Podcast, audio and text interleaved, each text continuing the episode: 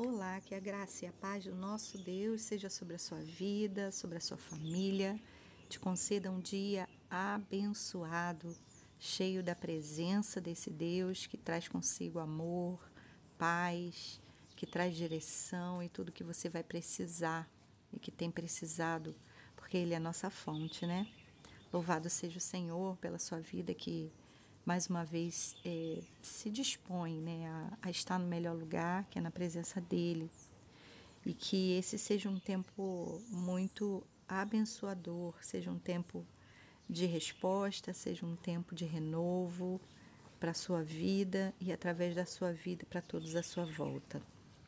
Eu gostaria de compartilhar um texto que se encontra na carta de Judas, é, que tem apenas né, um capítulo, e eu queria falar, é, citar alguns versículos. Começar pelo versículo 5, que diz assim: Embora vocês estejam cientes de tudo de uma vez por todas, quero lembrar-lhes que Jesus, tendo libertado um povo, tirando-o da terra do Egito, destruiu depois os que não creram. Versículo 10. Esses, porém, quanto a tudo que não entendem, difamam, e quanto a tudo que não compreendem, o que compreendem por instinto natural, como animais irracionais, até nessas coisas se corrompem. Versículo 12. São pastores que apacentam a si mesmos, são nuvens sem água, impelidas pelo vento, são árvores que, em plena estação dos frutos, continuam sem frutos, duplamente mortas e arrancadas pela raiz. São ondas bravias do mar que espumam as suas próprias sujeiras. São estrelas sem rumo para as quais está reservada a mais profunda escuridão para sempre. Versículo 20. Mas vocês, meus amados, edificando-se na fé santíssima que vocês têm, orando no Espírito Santo, mantenham-se no amor de Deus, esperando a misericórdia do nosso Senhor Jesus Cristo, que conduz para a vida eterna. Amém. Louvado seja o Senhor pela sua palavra. Judas está alertando né, o povo com apenas um capítulo, apenas um capítulo bem, é, bem intenso, quando ele alerta o povo a respeito é, das rebeliões, da, dos posicionamentos equivocados, das oposições que se faz né, uns aos outros. E ele atenta, né, ele traz a atenção é, desse povo à, à Bíblia, no caso dele, né, as Escrituras, que sempre vão apontar essa situação como um grande risco. Ele cita caso no deserto, quando várias é, rebeliões se levantaram a partir de, de uma falta de vigilância do povo. E ele vai trazer isso como alerta, ele vai dizer, olha, vigiem nisso, vigiem na, nos posicionamentos, é, naquilo que não entendem, vigiem quando tomem, tomam partido, quando é, tomam alguma decisão e falam sobre isso. Vigiem se isso não está sendo uma condução irracional. Vigiem se, se, se você não está, de alguma maneira, é, sendo pastor de si mesmo, né, apacentando a si mesmo, se você não está sendo impelido por ventos, se não são árvores que já deveria estar dando fruto e não estão, continuam sem frutos, que se não são ondas que apenas espumam, né?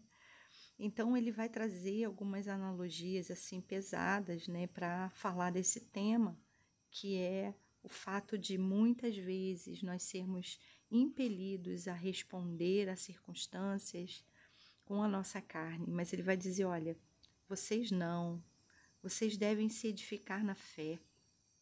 Vocês devem orar no Espírito Santo e manter-se no amor.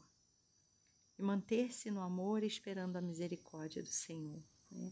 Pois ele até vai continuar dizendo que devemos ter compaixão uns dos outros, salvando, né, através das nossas boas palavras, arrebatando-as do fogo, sermos compassivos, termos temor, detestando né, todo mal, toda infâmia, toda injúria, toda rebelião, toda palavra de, é, de oposição é, às coisas de Deus. Então, é, eu quero orar nesse sentido nessa manhã, é, alinhando o nosso coração, já que é, todos nós estamos sujeitos né, às paixões da nossa carne, todos nós estamos sujeitos a sermos conduzidos dessa forma.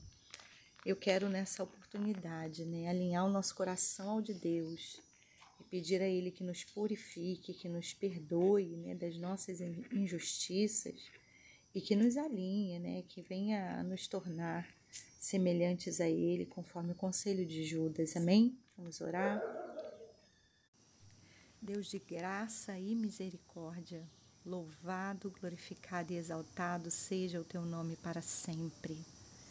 Quão bom, Senhor, é vir a Ti, a fonte de vida e vida eterna, a fonte de toda verdade, de toda instrução, de toda sabedoria, aquele que não somente nos alerta e nos ensina acerca do caminho que devemos andar, da forma que devemos viver, mas aquele que em nós faz essa obra de transformar, ó Deus, a nossa inclinação para as coisas da carne, colocando o nosso coração, ó Deus, inclinado às coisas do céu.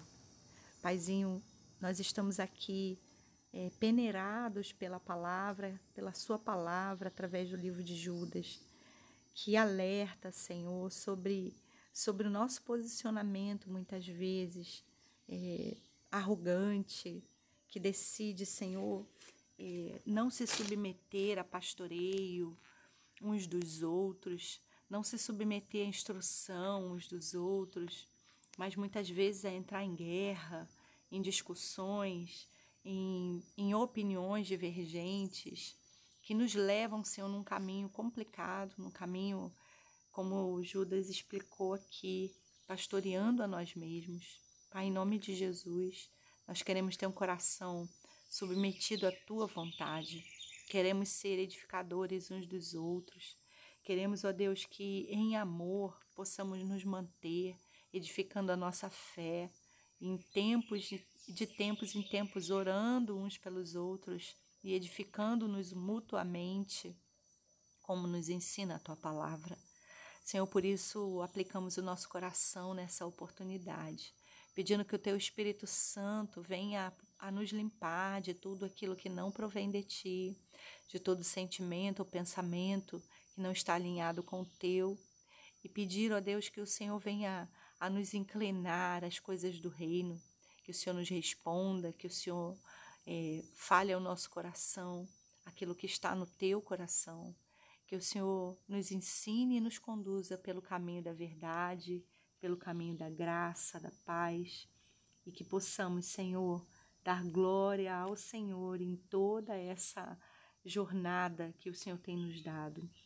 Assim, Deus, abate a nossa altivez, a nossa soberba, Alinha-nos, Senhor, como diz também a tua palavra, aplana os montes, né? Aplana a nossa soberba, coloca ela, Senhor, a nossa alma, coloca debaixo da tua glória, debaixo da tua ordem, da tua vontade, Senhor, porque a tua vontade é boa, é agradável e é perfeita para nós.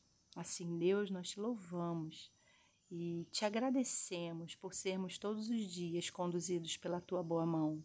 Que o Senhor continue conosco, nos abençoando a nós, a nossa casa, nossa família, nossa igreja, nossos irmãos. Sejam, ó Deus amado, abençoados nesse dia com a tua presença e teu cuidado. Em nome de Jesus. Amém.